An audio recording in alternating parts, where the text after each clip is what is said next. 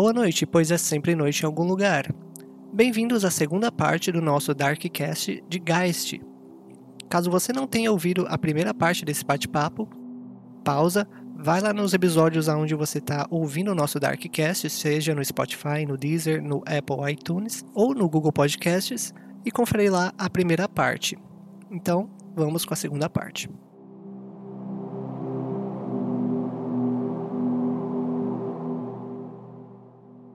Seguindo aqui sobre propostas né, e mecânicas da segunda edição, Bloom, Holt e Toadstones, as âncoras da segunda edição.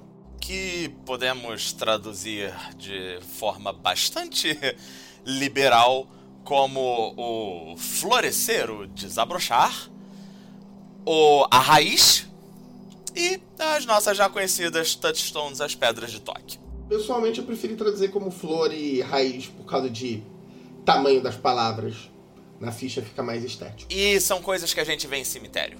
Sim, também. É o famoso comer capim pela raiz. Bloomroot, né, o Flor e Raiz, são duas âncoras que eu pessoalmente não acho particularmente muito inspiradas né, é, no Chronicle of Darkness, comparado com, por exemplo, Changeling, que tem agulha e linha, que é absurdo aquele negócio de como aquilo é lindo, de como aquilo funciona bem.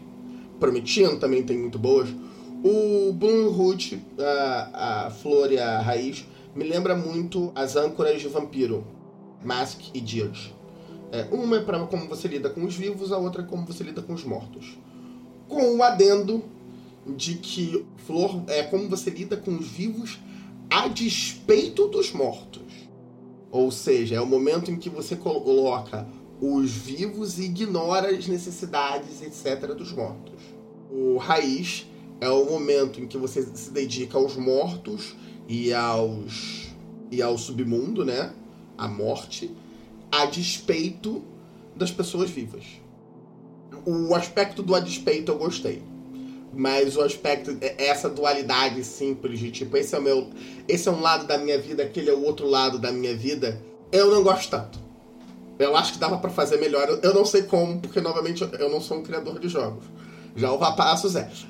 Ah, pô, pera aí, vocês vão colocar agora. Eh, me jogaram no. Exatamente, exatamente. melhor aí, o peso beleza. da responsabilidade vai todo pra você. Você acha que eu vou convidar alguém para algo e não vou jogar ele no meio do Coliseu, Valpassas? Então, o que eu faria, o que eu faria, já, já que a gente tá aqui nessa, nesse papo, quase papo de bar, e quarentena tem que acabar, hein?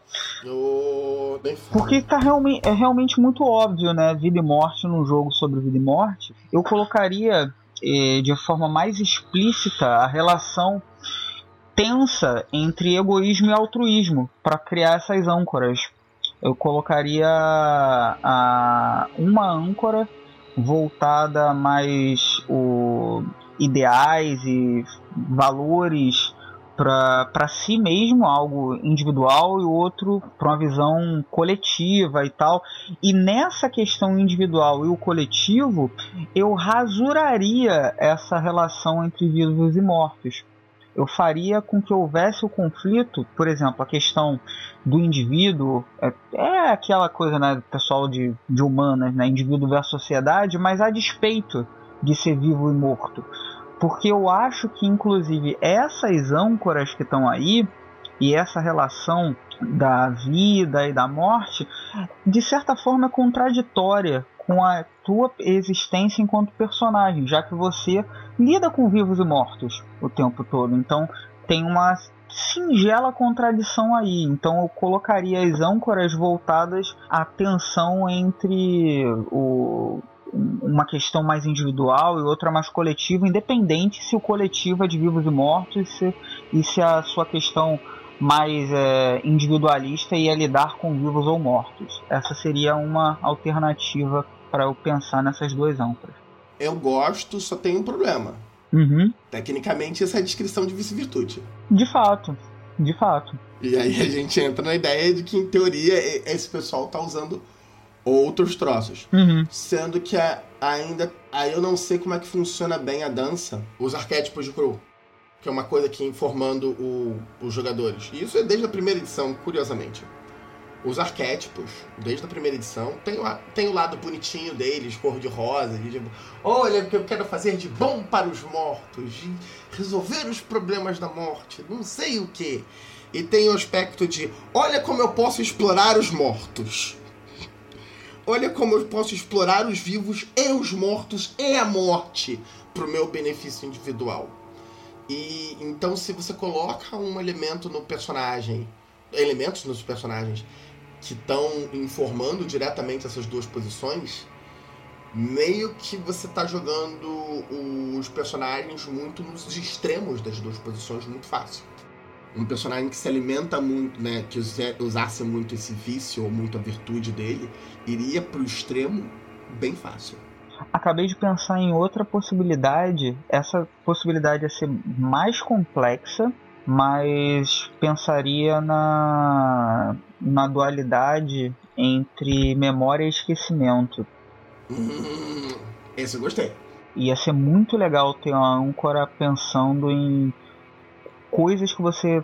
É, como você lida com memória e como você lida com esquecimento. Inclusive, seria talvez. Nossa, acabei agora de pensar em muitas questões bacanas para pensar nisso o que você deixa para trás, o que, que você leva, como que você lida com, com os marcos que, é, que te atingiram, o que, que você esquece, opta por esquecer. Pô, ia ser interessante ter isso na, nas âncoras. Acho que é mais interessante do que indivíduo versus sociedade. E tem muito mais a ver com o conceito do, do gás. Válido. Eu queria levantar aqui, né, que uma das coisas que pode ajudar a gente até a entender um pouco melhor é esse debate, né? Vou pegar aqui uma das possibilidades que o livro apresenta de flor ou de raiz, uma que eu gosto bastante, que é o Enabler, em que você ganha um ponto de força de vontade se você convencer alguém, e aí, se for sua flor, convencer um humano, se for a sua raiz, convencer um morto, a se entregar ao seu. E, e eu digo e eu repito as palavras do livro, ao seu dark side, aos seus impulsos mais obscuros. E você ganha. Particularmente, eu vi o Irã fazendo isso em mesa e funcionando. É, é, esse, e esse é maravilhoso. esse Irã, meu Deus. É, é mal de mastigos. É, e você ganha toda a sua força de vontade quando você leva um aliado ou um inimigo a, a topar com um enorme breaking point e atravessar esse breaking point. Então você leva a pessoa, você arrasta a pessoa pela lama até ela sair, mas você tá arrastando ela na lama. E aí as possibilidades e aí, tipo, onde você tá focando, né? É, porque se isso for teu. Se isso for tua flor, né? Você tá. Você tá entendendo que o seu personagem, ele talvez queira que os vivos se permitam mais. Gente, é. Vocês vão morrer. Pelo amor de Deus, para de ficar se preocupando com besteirinha assim, ai meu Deus, será que eu devo? Será que isso é legal? Será que isso é moral? Não, gente, bora fazer as coisas. E ao mesmo tempo pros mortos, porque, cara, você já morreu. Tá, tá esperando o quê? Também funciona para estabelecimento de limites pessoais. Você pegar alguém que é um devasso e dizer: Olha só, você quer ir realmente por esse caminho? Deixa eu te mostrar o que acontece se você for realmente por esse caminho. Você, tá, você ainda tá comedido. Pra pessoa entender que, tipo, ah, não, realmente dá merda se eu fizer isso, né? Talvez fosse interessante eu criar algumas barreiras aqui. É, Beast é outro que tem a discussão de, da ideia de enabling, né? Que eu, eu também gosto muito dessa proposta. Mas, seguindo aqui com a, a linha, nós temos as Toadstones, as Pedras de Toque, que a segunda edição tá fazendo uma coisa bem interessante com as Pedras de Toque de Gaia. Primeiro que as Pedras de Toque de Gaia elas têm mais a, a vibe das de Changeling de serem um pouco promessas também. É, tipo, coisas que você tá querendo tocar sobre o mundo dos vivos e etc. Não é só um elemento solto na sua ficha que te lembra de algo. É literalmente um, uma agenda para você também. E aí vem a brincadeira com a potência sobrenatural do jogo. Na primeira edição, a potência sobrenatural do jogo é, era Psyche. E ela funcionava. Você tinha a potência sobrenatural e a sua moralidade. A moralidade era essa energia. Você tinha as duas coisas separadas. E aí, conforme a, quando você chegava a níveis altos de Psyche, você começava a ser tratado como um pseudo-fantasma. Você passava a necessitar de âncoras, tal qual um fantasma. E aqui âncoras não para sua identidade, mas literalmente objetos no mundo mortal que te vinculassem ainda ao mundo mortal. E, mas isso só acontecia em níveis de poder relativamente altos. A segunda edição, ela vem com a brincadeira de fundir a integridade do Geist com a potência sobrenatural do Geist. E aí você tem como resultado a sinergia. A sinergia é o seu relacionamento com o seu Geist. E aí é que vem a pequena grande palhaçada do jogo. O jogo começa com um Geist discutivelmente sendo incapaz de se comunicar com você. Ele até pode falar palavras, etc. Mas a experiência de se tornar um Geist, ou do fantasma se tornar um Geist, é extremamente traumática para ele. Deixa extremamente difícil para ele se comunicar. Só quando você tem algum nível de intimidade com o seu Geist que você consegue se comunicar bem com ele. E daí é que vem a brincadeira da sinergia. A sinergia é o como você é íntimo com o seu Geist. E aí ela tem uma brincadeira com as Touchstones que conforme a sua sinergia vai aumentando, você vai precisando de mais touchstones. A primeira touchstone é sua, vinculada à sua vida, né, à sua visão do mundo dos mortos, mas depois você ganha uma touchstone vinculada ao seu Geist, ao que ele deixou para trás. É só um pequeno parênteses, o que o Pedro está falando, né, é algo muito bacana que na segunda edição a sinergia ela tem muito mais sentido de sinergia do que na primeira edição. Literalmente a sinergia na segunda edição vai te habilitar é, não apenas mais plasma por turno que você pode investir para você fazer as suas rounds, né, que eram as suas manifestações, que agora são assombrações, mas a, a questão de você um maior nível de relacionamento com seu gás também vai aumentando o rank dele. Tem uma explicação de como que um gás é criado, dele tomar é, beber dos rios lá do submundo e nisso para ele continuar existindo uma parte da humanidade dele teve de ser consumida pela teve que sair da memória dele e quando ele volta né, ao mundo dos vivos por meio do corpo do Devorador de Pecados, ele vai meio que recuperando as suas memórias e assim também recuperando a sua humanidade. E é assim que você vai resolvendo o, as cenas de memória, né, os, que são o, meio que os, os breaking points positivos, os pontos importantes da sua relação com o seu Geist, para que você adquira essas outras Talstones, que a primeira é simplesmente a sua. E é legal que você vai vendo que esse outro personagem que também que tá ali contigo, que é o seu Geist, tem uma curva de evolução, né, de desenvolvimento dele. E que a forma que você se relaciona com ele tem um impacto narrativo. Você pode ter uma relação tirânica com ele, literalmente submetendo ele, trocando ideia na boa, como teu parça, e aí, ou ele se impondo sobre você. E isso é mensurado também ali pela, pela sinergia. Eu acho que essa solução, toda essa é, complexidade da segunda edição que está presente nessa relação nova que a sinergia insere no jogo, que não é simplesmente voltada a plasma, economia de plasma e tal, etc., só pôde ter esse tipo de desenvolvimento em virtude dessa construção dessa entidade etérea que, que é o Geist, né? Assim como outras em Chronicle of Darkness, que tem os ranks e tal, etc.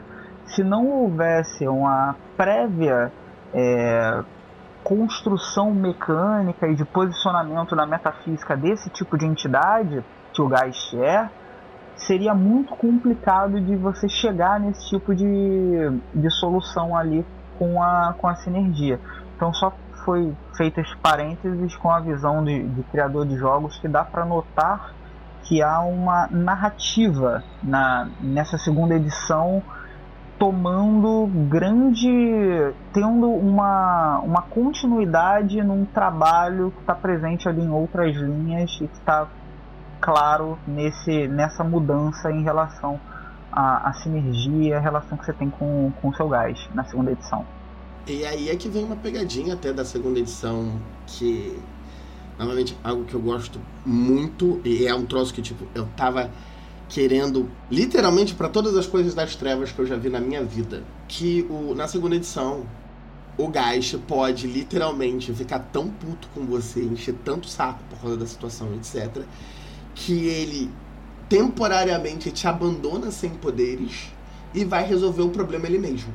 Essencialmente é o frenesi do jogo. Caramba! Então, Valpassos. Então, é, é, aquele parênteses que. A que gente tinha para falar. Eu acho que o. Eu acho que É é esse o momento, porque teve exatamente um personagem que o Geist dele meteu o pé. E é isso aí. Boa, Irã. Porque, né? Fala aí, Irã. Manda ver, que esse é o momento. A gente tava. só só para contextualizar os nossos ouvintes. Estávamos usando o, o, o sistema e a vibe de Geist, só que o universo, o mundo, era em Belregar. Né? É RPG publicado pela New Order, né? E com a escrita do time da Lampião. E é um mundo medievalesco, mais ou menos nos moldes de uma fantasia medieval aí. O nosso grupo tinha acabado de retornar de uma missão.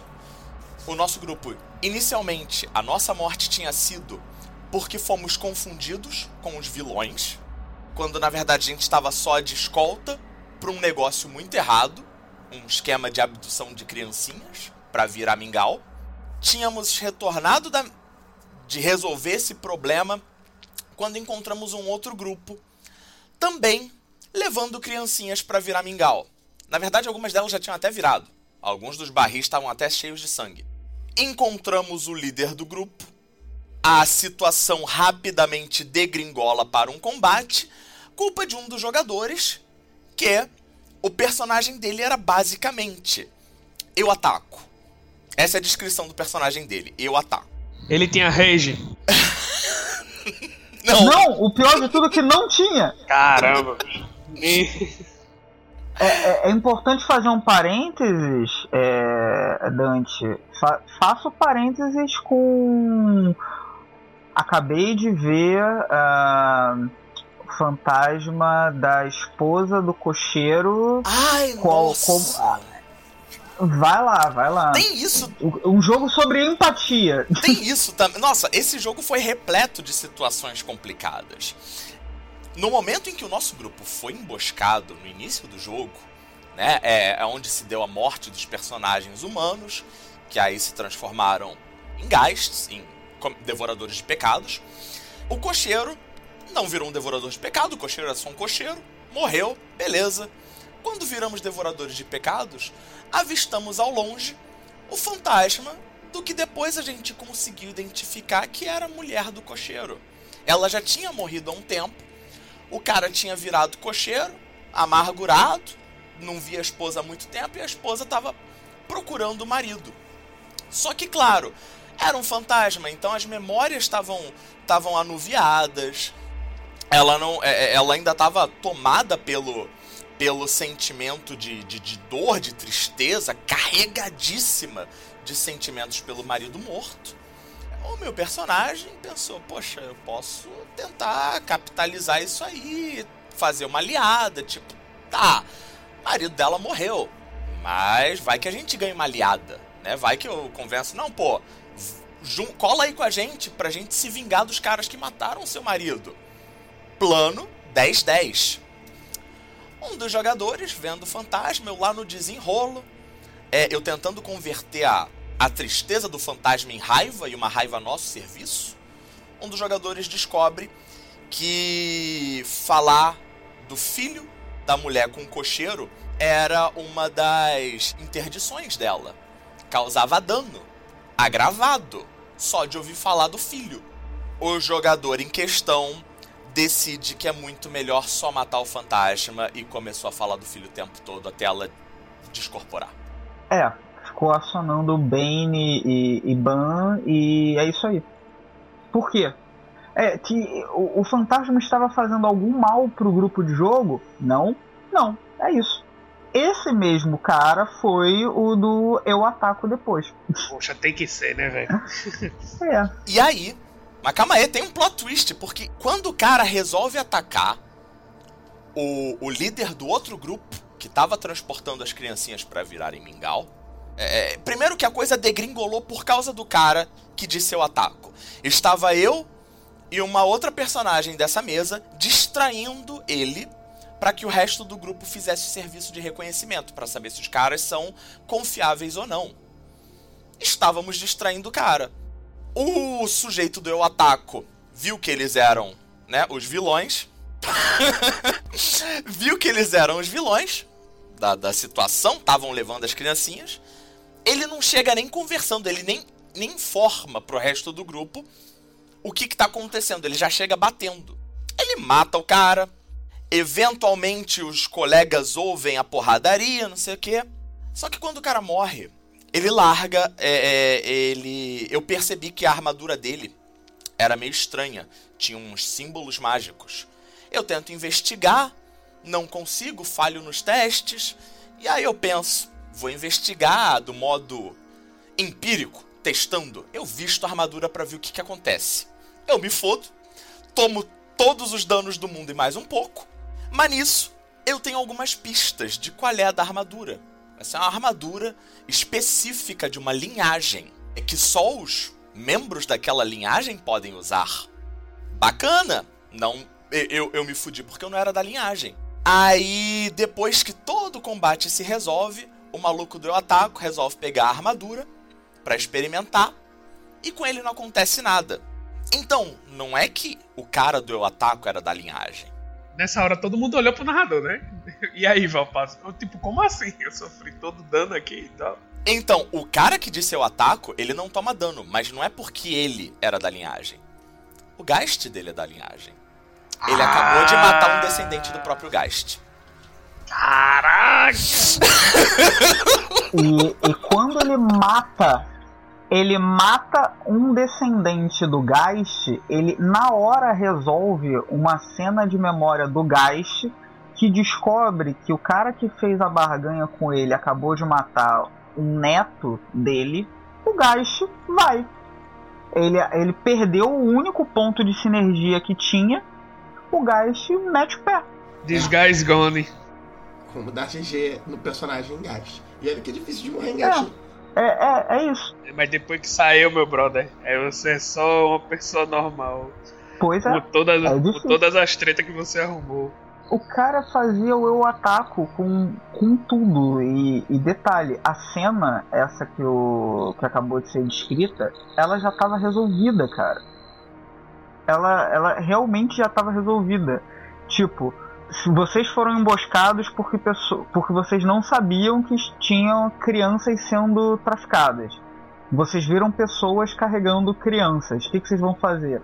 Pô, avisa pra galera, ó, vocês estão sendo usados igual que a gente foi e tal. Não, a gente vai sair matando todo mundo. Oi? Tá bom, né? Pois é. É triste, né? Porque é uma das coisas que a gente mais falou na, na, na primeira parte do, do primeiro cast, que é tipo. Não é um jogo. Óbvio, tem mecânicas pra você dar porrada, mas, pô, é uma parada tão mais narrativa que. Eu preciso comentar que o jogador em questão do eu ataco, além de falar eu ataco, a segunda principal frase dele era: Qual é o loot dos inimigos? Se vocês estão Ah, reconhecendo meu Deus esse tipo de frase, se vocês estão associando esse tipo de mentalidade a talvez uma famosa linha de RPGs, não é à toa.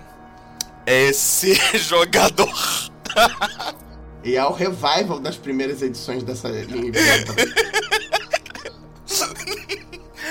Em minha defesa, eu, eu, eu, eu, eu não matei os caras, eu tava, na verdade, fazendo a interferência, a distração, ok? Junto com uma outra, uma, uma outra colega de crew, estávamos numa distração sem roupa com o líder do grupo.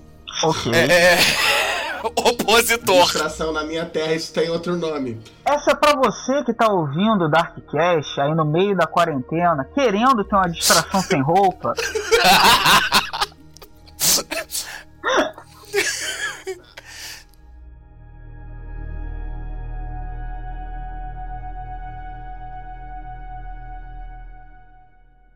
O Gajo tem uma coisa que é uma coisa que eu sempre quis muito nos jogos de das trevas. Porque vampiro e lobisomem, tanto lobisomem apocalipse, lobisomem instituídos, vampiro, máscara e Hackey, todos eles têm a proposta de frenesi. Tem a proposta do personagem perde o controle e passa a agir de acordo com os seus instintos. E uma coisa que sempre me deixou puto nesses jogos é a ideia de que é, os únicos dois instintos que essas criaturas têm são matar, fugir. Porque, assim. Primeiro, porque é um mundo de fantasia, não tem por que você ser restringido a um ponto de vista de realidades pro jogo. Segundo, que nem na realidade isso é tão restrito. Na natureza, a gente tem respostas instintivas em situações de crise que vão além de bater e fugir. Tá? Isso existe. Você tem, inclusive, a ideia de ser subserviente à situação para essencialmente querer fazer um aliado. O, entre outras coisas, existem outras opções. E o Geist, quando ele fica puto da vida, resolve fazer o que ele quer fazer, ele tem não duas respostas instintivas, né, passionais, mas ele tem quatro. Ele pode fugir da situação, ele pode querer descer a porrada em todo mundo da situação, mas ele também pode querer proteger algo ou obsessar sobre algo, ficar obcecado por algo. E isso eu achei bem legal no jogo em termos de tipo traz uma variação de roleplay. Quanto a essa situação linda, né? Que vocês jogaram aí com o cara do eu ataco e qual é o loot. Meio que eu acho que isso é. Isso informa um pouco um uma armadilha de jogo do Geist, especialmente se você está começando o jogo sem cru. Porque se você ainda não tem o arquétipo de cru pro grupo, tudo que o grupo tem de guia ético são as âncoras deles e o burden, o pesar, o fardo. E como a gente viu, o fardo só são coisas egoístas. Não me entenda mal, eu não acho que ter uma, uma crew estruturada resolveria o problema desse cara. Mas podia ajudar, não sei, podia demorar mais tempo para ele resolver sair fazendo merda. Ser um freio só para fechar mesmo essa questão da, da sinergia e quando você tem um breaking point, né? É, a gente comentou aqui que Gacha é um jogo difícil de morrer, porque quando você morre, né? Você volta com um ponto a menos de sinergia, né? E aí quando você fica com zero de sinergia que tem esse unleash, né? O unleash out, né? que o, o sai. Então, isso não significa que você pode morrer, voltar, morrer, voltar e tá tudo bem, mas mecanicamente você tem uma terceira, quarta, quinta chance, por assim dizer, depois que você fez meio que esse contrato inicial, essa barganha inicial.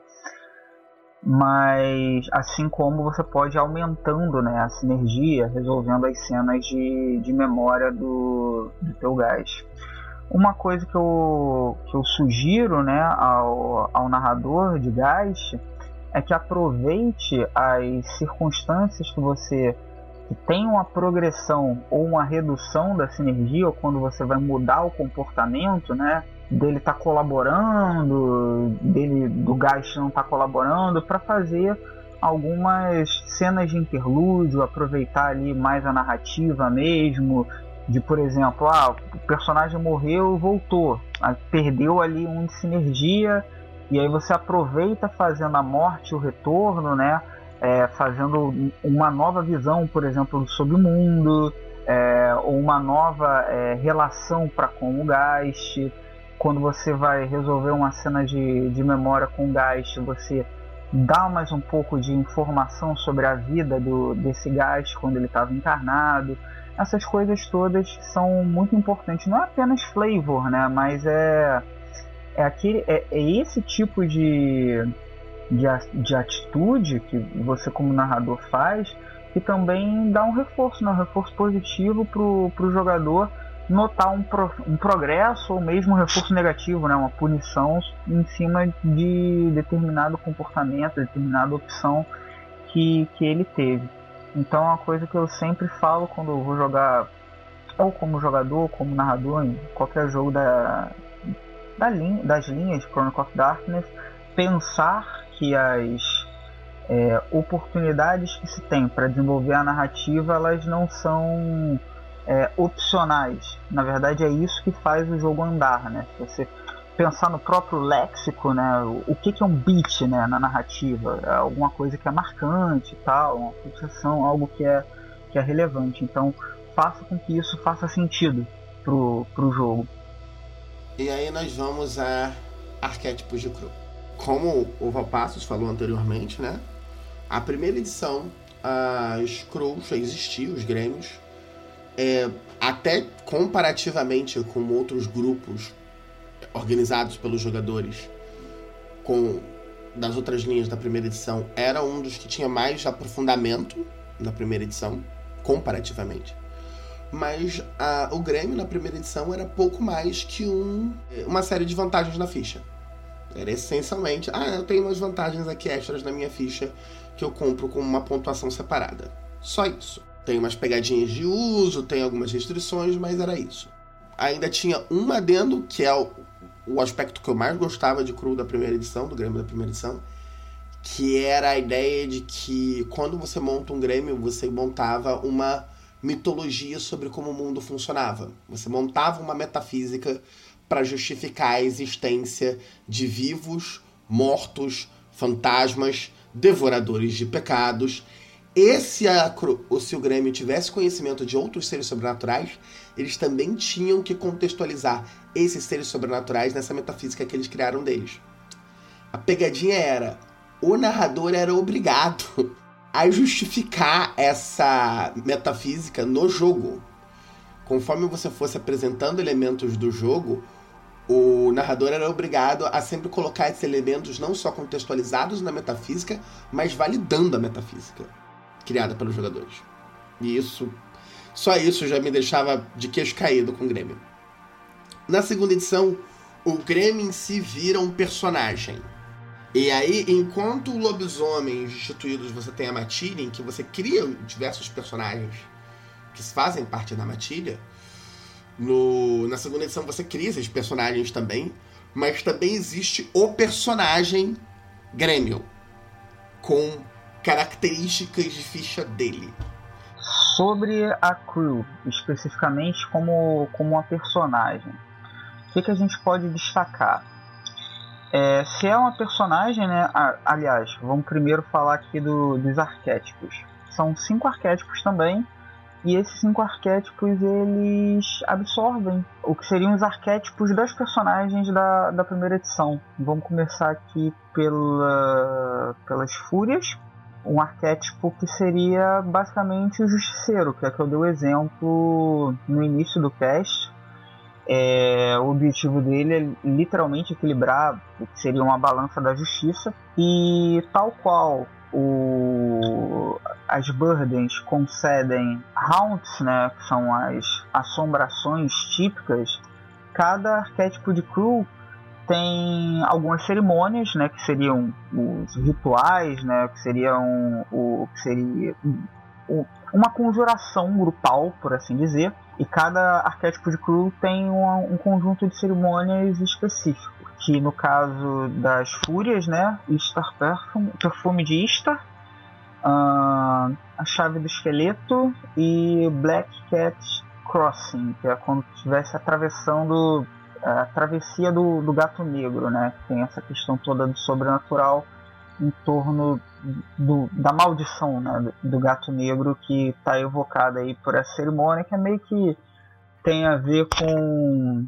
boa ou má sorte.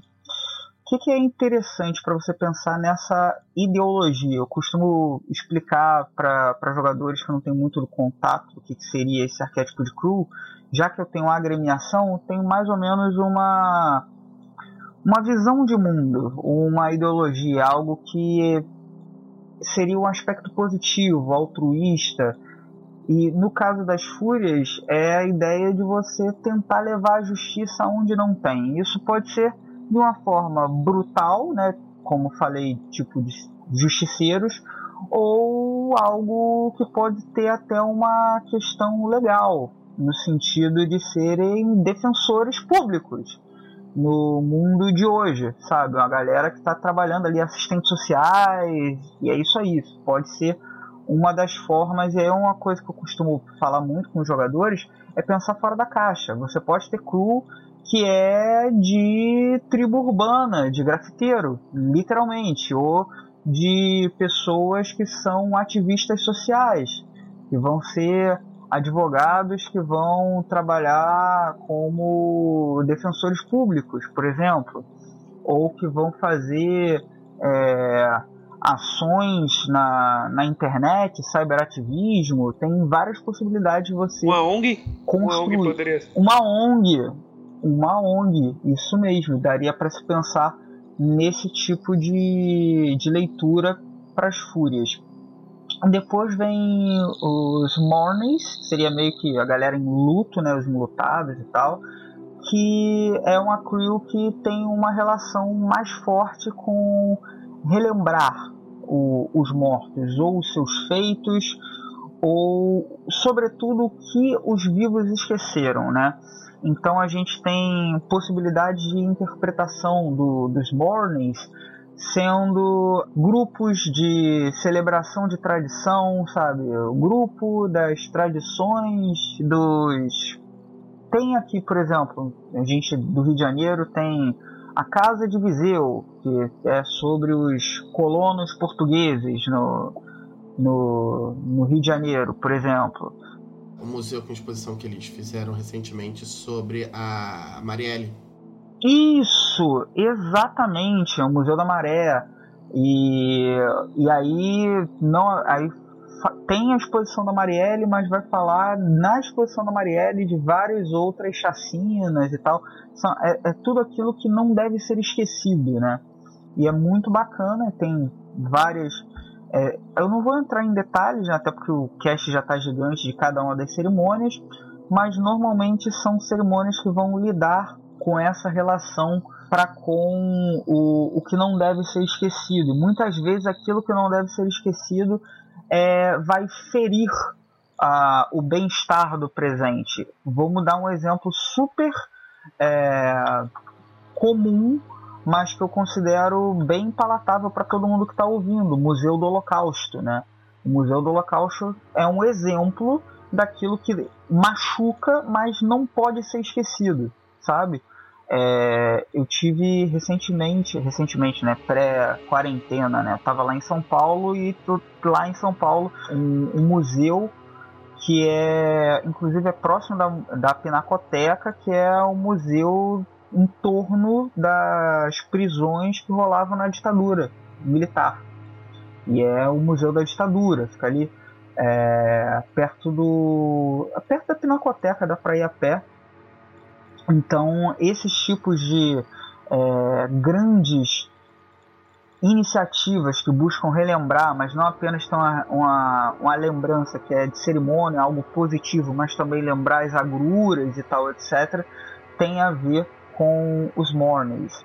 Veja que os mourners não precisam ser esse, só em situações, entre aspas, de paz fazendo isso, tá? É, tem um filme muito interessante que saiu relativamente recente, acho que foi ano passado, retrasado, não, um pouquinho mais. Historiadores e artistas, né, pessoas de história da arte, indo pro campo de batalha na Segunda Guerra Mundial, indo com os soldados para resgatar as obras de artes europeias que estavam sendo pegas pelo regime nazista, seja para coleção pessoal, seja para ser destruída, porque ia contra a narrativa nazista. E conforme os nazistas também estavam perdendo a guerra, eles estavam pegando essas coisas para destruir muitas vezes. O, o te dá a possibilidade de você fazer personagens que não têm, tecnicamente falando, nada a ver com guerra, com violência, e estão indo ativamente para a linha da violência, em termos de resgatar e impedir que coisas sejam perdidas permanentemente. A guerra do Afeganistão, né, uma guerra mais recente, não faltou é, objeto de arte sendo destruído. Quando você tem regimes religiosos tomando largas áreas é, de países ou de regiões, muitas vezes eles destroem elementos religiosos de outros grupos. Aqui no Brasil a gente tem a, as histórias de determinados grupos de tráfico, milícia, etc., destruindo terreiros. Esses terreiros não é incomum em locais religiosos você ter um altar ou às vezes até o túmulo dedicado a uma determinada figura importante para aquele terreiro. E, e, e, isso me lembrou, isso me lembrou de, de algo que é interessante. Grande Rio, a escola de samba Grande Rio, esse ano fez um enredo sobre um dos principais pais de santo da Baixada Fluminense. E aí, é, esse tipo de cerimônia que é para é, em um momento que na Baixada Fluminense está tendo uma destruição de é, barracões e terreiros de Umbanda e Candomblé, uma escola de samba faz um enredo biográfico sobre justamente uma pessoa que é importante que não deve ser esquecida é uma ação clara do que seria uma ação dos Mornings. E justamente uma escola de samba fechando a tua introdução, falando sobre as celebrações e que o Brasil tem, tem muito disso, é justamente esse tipo de, de ação, de você utilizando ali um, uma cerimônia justamente não enterrar uma memória. É, é muito massa isso.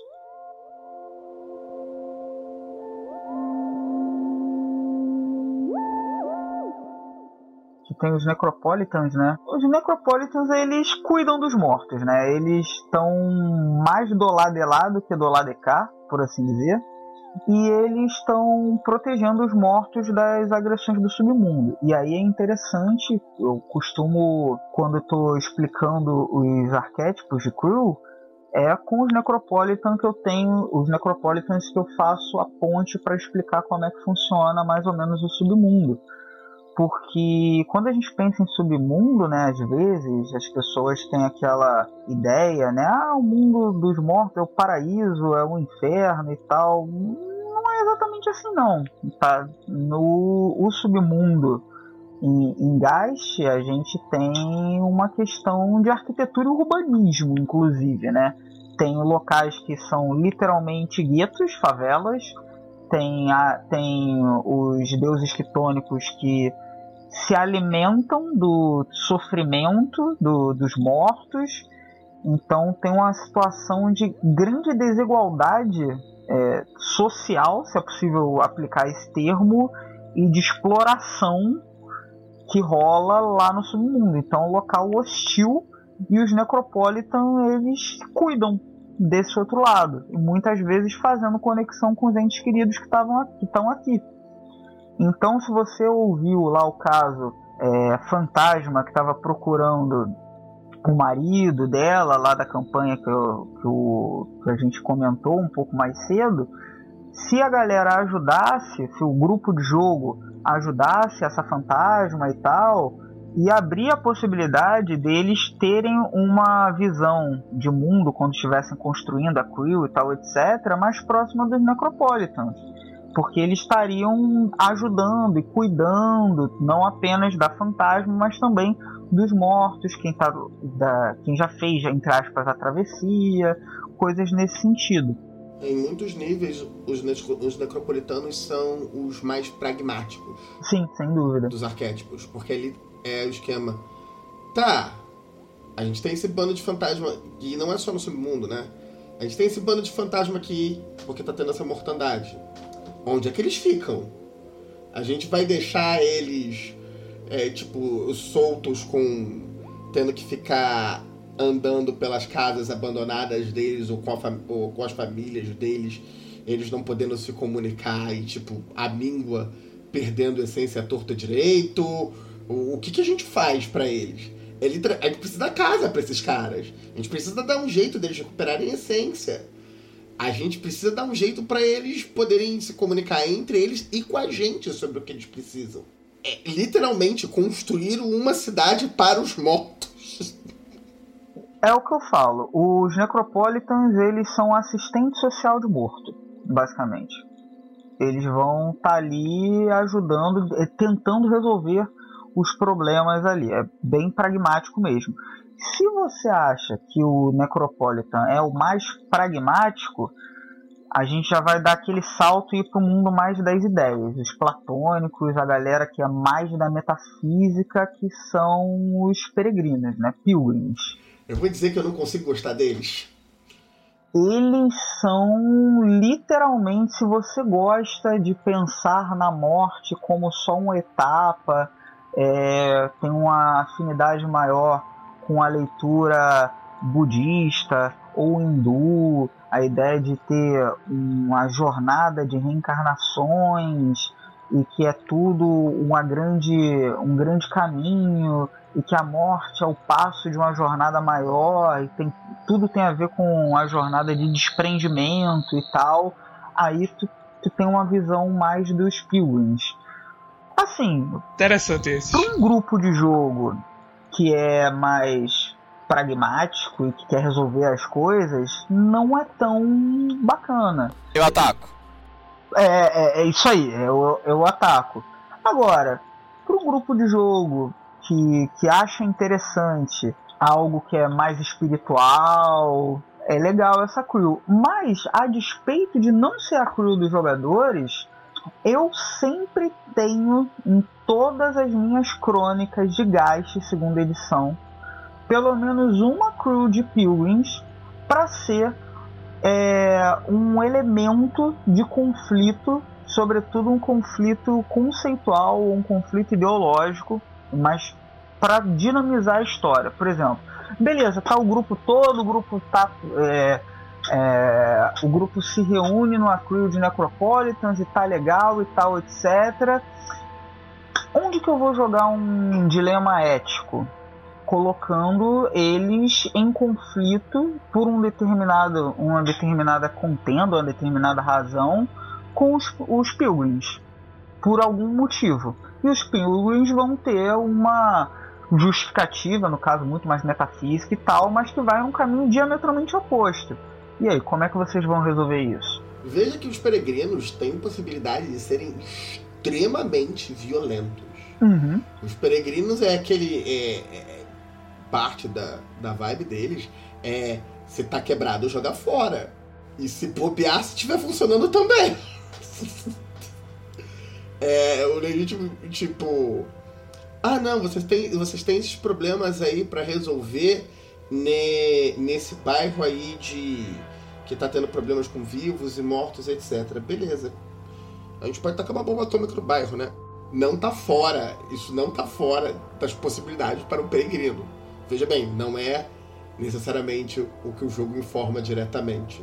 Só tô dizendo que é uma possibilidade para eles. Então, é, tem uma coisa que é muito complicada, né, de você ter uma leitura é, dos peregrinos, é que uma das uma margem que o que o Gast segunda edição dá não é conformismo, mas a, a ideia da morte ou ah, vai morrer mesmo, gera algumas reações, algumas coisas que podem ser eticamente muito complicadas. Por exemplo, imagina só se alguém em um cenário. Olha que coisa absurda!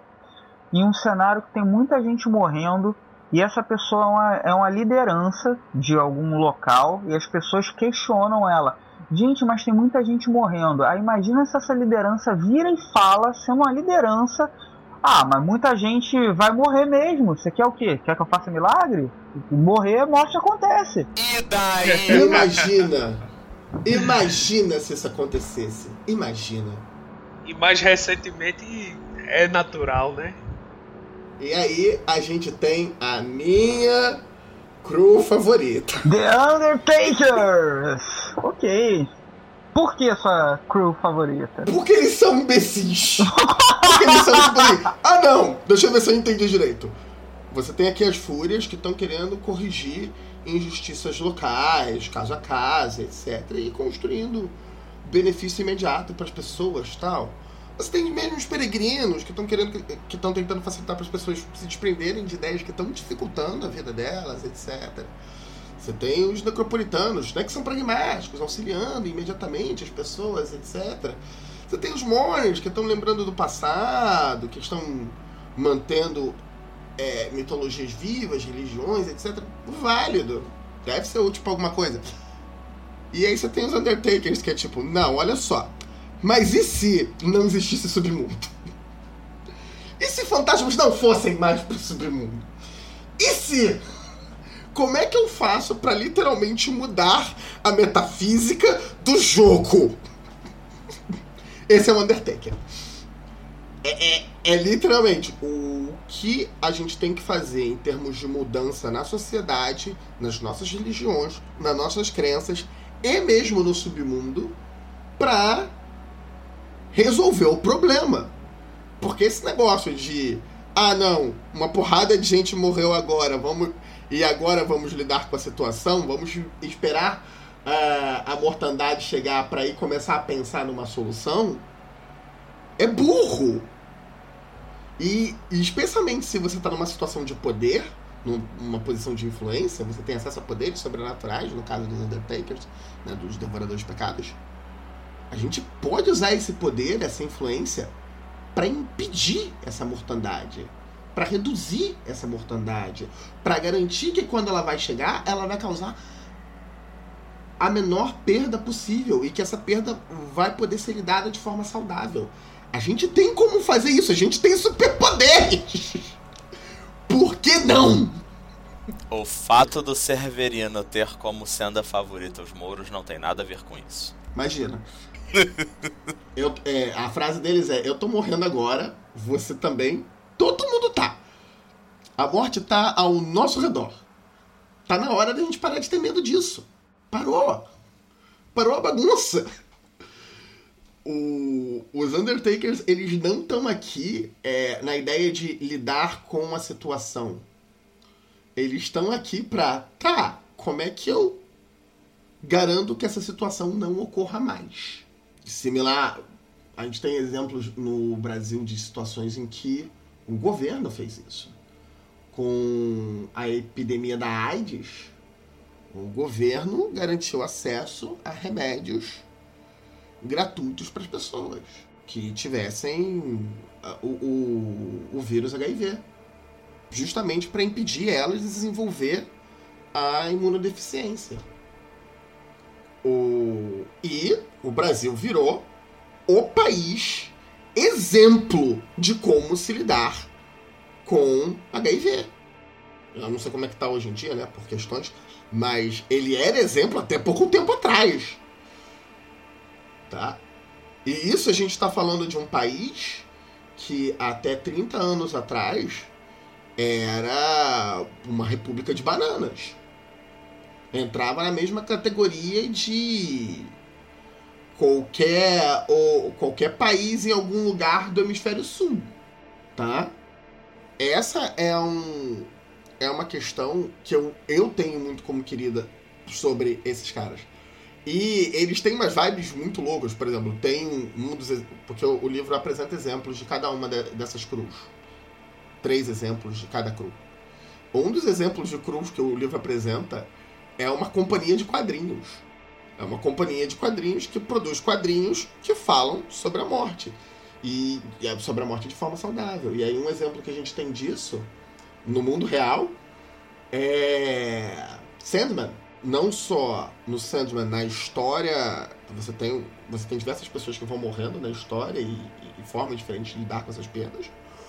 Você tem uma das realidades que você visita no Sandman é uma, um planeta, etc., dedicado a lidar com mortos, a lidar com a morte. As histórias sobre eles são lindas.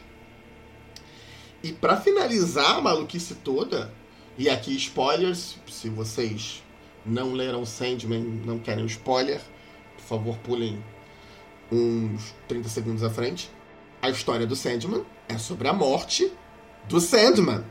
É sobre a morte do sonho. E que essa morte não é o fim. Essa morte tem que ser lidada, mas faz parte. E você vê diversos elementos das outras quatro cruz nessa, nesse quadrinho.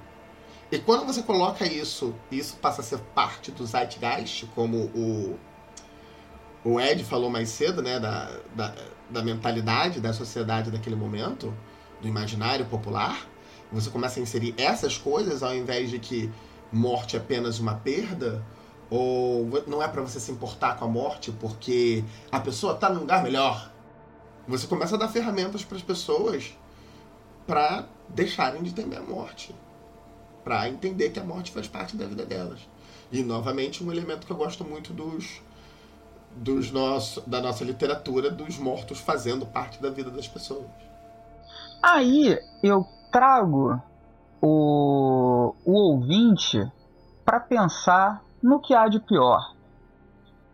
No que a gente está aqui, né, falando do, dos arquétipos de Creel, indo para o final do, do Darkcast, mas e se eu não quiser ser bonzinho?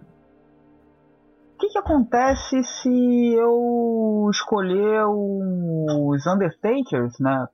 Tipo, esse último arquétipo de Crew, e quiser mudar a relação que as pessoas têm para com a morte, sendo uma coisa com muito mais pesar e tal, etc. Sabe o que você faz? Naquele templo que você tinha ali de uma determinada divindade em torno da morte e tal, etc., você está trazendo uma outra religião e, e, constrói uma igreja em cima, tipo o que aconteceu na aqui na, na América.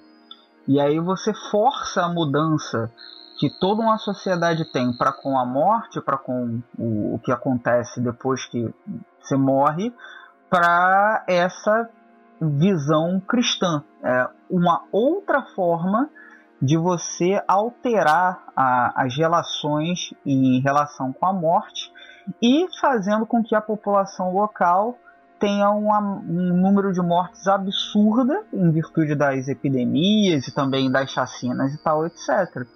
Então, dá para você também é, alterar a relação com, com a morte, alterar as regras do jogo de uma forma tirânica, né? servindo aos deuses quitônicos ou até se tornando um deles. É, cada cada arquétipo é tem uma heresia, né, que essencialmente leva o arquétipo a uma situação bem bem babaca de exploração dos vivos e dos mortos. E aí vem a coisa importante. Esses cinco arquétipos não são todos os arquétipos do jogo. Esses cinco arquétipos são os arquétipos de devoradores de pecados. Porém, devoradores de pecados não são as únicas criaturas com gastes ligados a eles. Existem pessoas que fazem a barganha e escolhem, como o Valpasso disse mais cedo, ter uma relação de não de companheirismo com o gasto deles, mas de uso. E ainda existem coisas mais esquisitas do que isso. Então você tem outras, outros arquétipos de Crow que são antagonistas no jogo. Não é para jogador, mas é, por exemplo, de cientista louco usando fantasma nas suas experiências gente explorando o mundo dos mortos, etc, para garantir vida eterna para eles.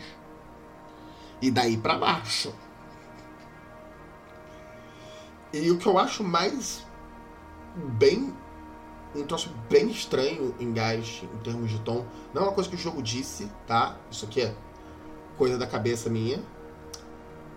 do jeito que os arquétipos dos bounds, né, dos antagonistas está, estão descritos, dos amarrados, versus os arquétipos dos devoradores de pecados, eu veria facilmente o inverso. Eu veria facilmente situações, eras, períodos históricos em que os os arquétipos que hoje são conhecidos como arquétipos dos devoradores de pecados, sendo arquétipos de gente explorando os mortos, e os arquétipos de gente que hoje são de gente explorando os mortos, como arquétipos de devoradores de pecados. O, e aí, um exemplo relativamente simples que daria para dar, o, você tem com os cientistas loucos, você poderia muito bem, na época do desenvolvimento da medicina, em que a medicina, em que o uso de mortos, etc., era considerado ilegal ou era considerado um, uma situação meio esquisita na sociedade, é, você ter essa crew essencialmente dizendo: não, pelo amor de Deus, gente, a gente tem que poder usar cadáveres, etc., testar esses troços, para garantir que as pessoas não morram por besteira para não acabar com um bando de gente, é, ou com um bando de fantasma que é, é, não sabe nem direito pelo que morreu só porque é, furou o dedo.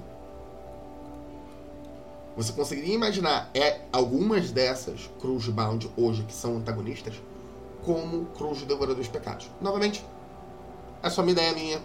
Não tá no jogo descrito desse jeito. Mas é uma possibilidade.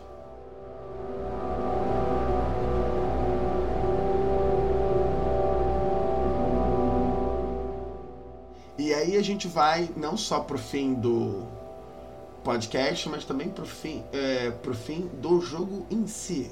Porque Geist é um dos jogos do Chrono of Darkness que tem fim de jogo. Ele tem uma situação em que o. Tem algumas situações em que o Devorador de Pecados chega a um fim de jogo. E eu confesso que eu não li elas direito.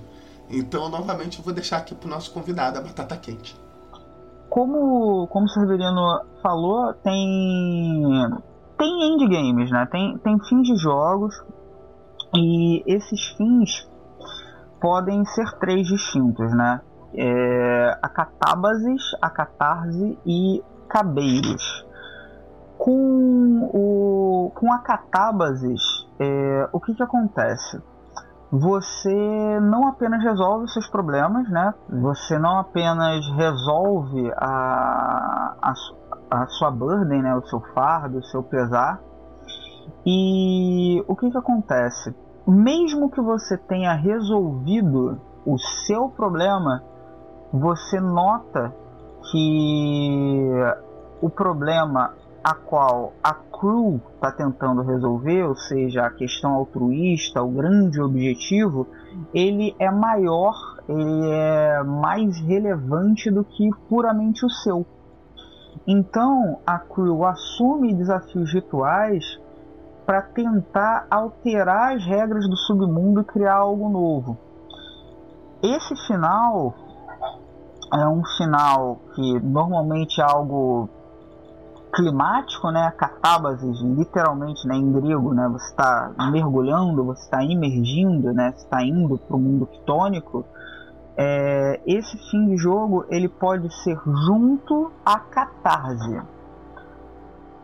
A catarse ela ocorre quando você resolve todos os traços de lembrança do seu gás e que você resolve totalmente a sua a, a sua burden. Por que, que a catábasis pode ocorrer ou separada ou junto da catarse? Porque você pode ter a sua catarse e não seguir com o grande endgame coletivo né, da crew, que é uma viagem até o submundo para mudar as regras do jogo lá. Tá? Essa é a catábasis. Você pode só resolver os seus problemas e beleza, só fazer a catarse.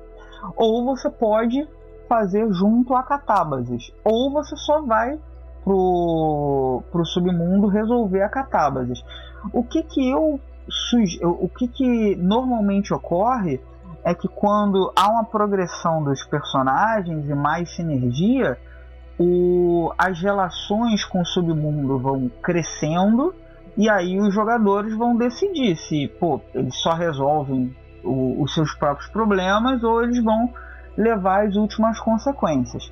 Na Catarse, pode rolar um final pessoal com seu personagem, uma coisa que pode rolar no final ali de uma crônica com o, você se, é, se desfazendo do teu Geist, morrendo de vez e ele re, regressando com as suas memórias, é, tendo todas as suas âncoras resolvidas, que no final das contas, quando você resolve todos os seus, é, seus traços de lembrança, suas cenas de lembrança com o seu Geist, você está tirando as âncoras dele também, né? Então você está liberando ele. E, e aí o que, que ocorre? Se você fizer isso individualmente, você dá um fim pro seu personagem. Ok. Só que você pode estar tá utilizando esse final para fazer a virada para você ir ao submundo com o seu grupo de jogo e fazer a catábasis tanto a catarse, que é meio que um final individual, quanto a catábasis, que vai ser aquela grande momento climático que você vai ver os diferentes rios do submundo e tal, etc. E esse tipo de seria algo mais épico. São meio que finais bons ou propositivos. Mas tem cabeiros. Cabeiros você força uh, o seu gás a ficar submisso a você. Você força ele a consumir uma essência corrompida do submundo. Você toma dos rios do submundo e você, junto ao seu gás, se torna um deus quitônico é alguém que assume um poder tirânico no submundo. Você adquiriu tanto poder que você se torna um grande antagonista de, do submundo e vira um grande antagonista das próximas crônicas. Isso ocorre, sobretudo, quando o rank do teu Geist sobe, você está com um rank alto, você ignora a ideologia da tua crew, desce ao submundo e aí, normalmente uma ação de profunda violência você destrona, ceifando, matando, destronando um outro deus quitônico, fazendo claramente ali uma titanomaquia, né, uma, uma luta entre divindades quitônicas e trazendo para si os ceifadores dela, né, os Reapers dessa é, é, entidade quitônica desse deus do submundo. Vale a pena notar que há uma série de comportamentos que você pode fazer para recuperar a sinergia, para comer plasma e tal, etc., que são interditos para o seu gás, que é, por exemplo, se alimentar de fantasmas, comer plasma, né? fazer a ectofagia. O seu plasma, é, que é meio que seu combustível sobrenatural, você pode literalmente se alimentar de fantasma para recuperar essa, essa sua bateria. Só que isso vai causando asco ao seu gás, porque seu gás ele também é, uma, é um fantasma, né? uma entidade etérea. Só que se você fizer isso de forma recorrente, você está mostrando para o seu gás que você não está nem aí, que você está ali para submeter ele mesmo. Lembrando da campanha do Eu Ataco, o que a galera fez quando matou e a fantasma foi fazer ectofagia logo de cara, sabe? E, ou seja, eu já estou dando um passo na direção da tirania, de ser realmente alguém que vou submeter é, qualquer tipo de fantasma ao meu próprio bel prazer e etc. Então, esses três finais, né, é, meio que vão apontar né, o telos ético para o seu personagem ou para o seu grupo de jogo. Eu tenho muito poder, então eu vou assumir aqui uma posição de poder no submundo. Eu vou mudar as regras do jogo do submundo para melhorar a relação entre os vivos e os mortos, ou eu vou resolver os meus problemas e é isso aí, valeu gás e tá tudo certo. Isso é uma coisa que eu acho muito bacana. Assim, você está começando uma crônica, você não, não tá pensando nisso, mas você vai vendo que os seus comportamentos, comportamento do, dos outros jogadores e tal, vão, vão conduzindo a crônica para uma ou outra direção. Também, novamente, uma sugestão para quem está conduzindo Crônica de Gás é apresentar as outras crews que vão sendo apresentadas, inclusive antagonistas, tendo objetivos diferentes. E que fontes de conflito são muitas vezes de uma forma social, você os dissuadir, não precisa necessariamente. Nossa, tem uma crew que pensa diferente de mim, vamos fazer o quê? É, matá-las e matar todo mundo e salgar a terra. Não precisa, sabe? Dá para resolver o problema de outras formas. Daí é bacana ter em vista esses endgames até mesmo para você ir conduzindo a, a crônica de uma forma a, a responder aos desejos, aos anseios, às escolhas dos seus jogadores enquanto estiverem em jogo. Eu acho bem interessante que as, os endgames de Gacha, você tem dois endgames positivos, em menor e maior escala, mas positivos, e um endgame negativo. Em... Porque em Bicha é exatamente o contrário mas aí é que tem a grande sacada, né? É, é, é a questão do Hope, né? No final das contas, mesmo sendo um jogo sobre morte, é um jogo sobre esperança. Então os endgames eles têm uma maior possibilidade, né? É, positiva do que negativa. Você, você meio que tem que fazer força para tu ir pro endgame negativo. Tu tem que ser ativamente babaca ativamente babaca para você fazer chegar no cabeiro. Você tem é, é, exatamente que o o que o Dante diz. É, é dizer eu quero ser um vilão. Isso. É, no, no caso Cabeiro não é nem um antagonismo, é realmente vilania. E tem o um negócio de que tanto a, a catabase quanto a catarse é estruturado em empatia. Enquanto o, a catarse é estruturada em empatia entre você e você mesmo, né? Você entender o que você realmente precisa, etc., de um ponto de vista de finalizar o que, os seus negócios inacabados, e você e o seu gaste, que é uma outra pessoa. O, a Catabases é empatia pelo que o mundo precisa, entender o, que, que a gente pode fazer aqui para melhorar o mundo, etc. O, e o Cabeiros é o único que é o foda-se empatia, ou melhor, eu vou usar empatia pra ser babaca.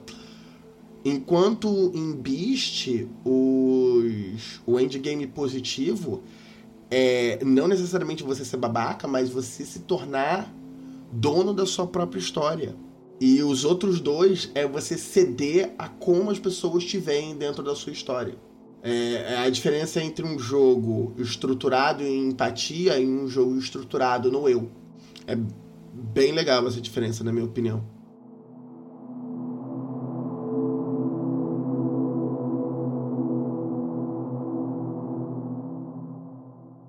Gente, então vou aqui me despedindo no finalzinho do Darkcast, agradecendo as portas abertas. É, eu gosto muito de, de conversar com, com, os meus amigos aqui. A gente é amigo há algum tempo e joga junto, gente muito bacana. Gostei desse papo, ficou extenso, vai ter 35 partes, chegamos no, no nível xadrez. Chegamos no nível xadrez verbal de podcast, praticamente. Total! e falar um pouquinho do, do Lampião, eu faço parte de um coletivo de, de criadores de jogos, que é atualmente composto por seis pessoas.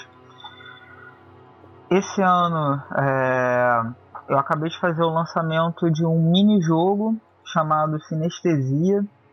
Esse jogo está disponível, o PDF dele pague quanto quiser.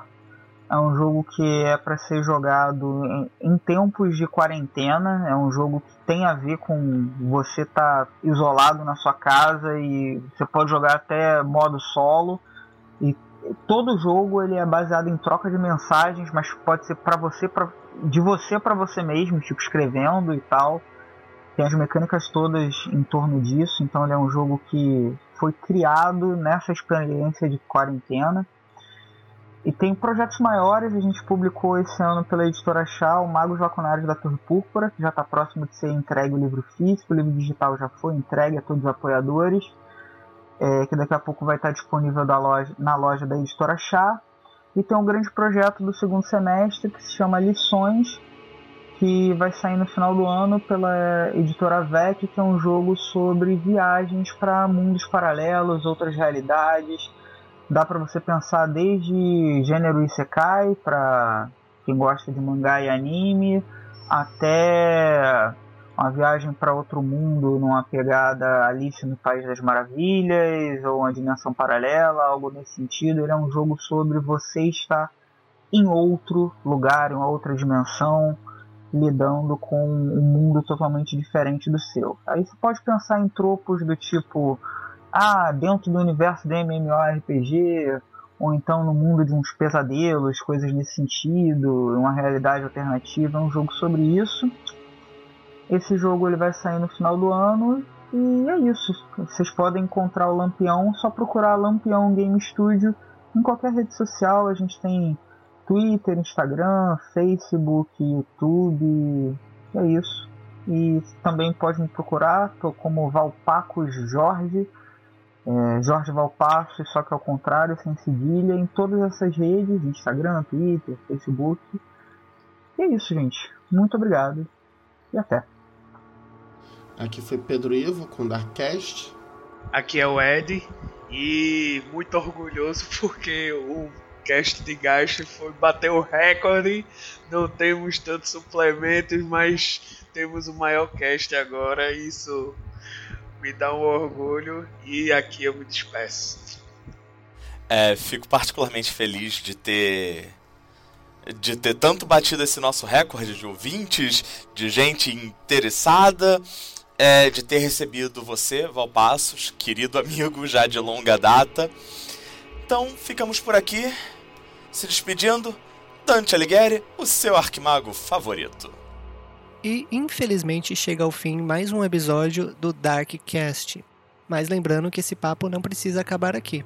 Você pode colar na nossa página do Facebook, o nosso canal no YouTube ou o nosso servidor no Discord e continuar esse papo aí com o pessoal. Lembrando também que possuímos um blog, cronistasdastrevasbr.com, onde sempre atualizamos com conteúdo relevante sobre Chronicles of Darkness. E também possuímos um Apoia-se, apoia.se barra Cronistas das Trevas BR, aonde você pode ajudar com uma contribuição única ou mensal para nos ajudar a continuar produzindo conteúdo relevante sobre esse universo. Nos vemos no próximo episódio de Darkcast.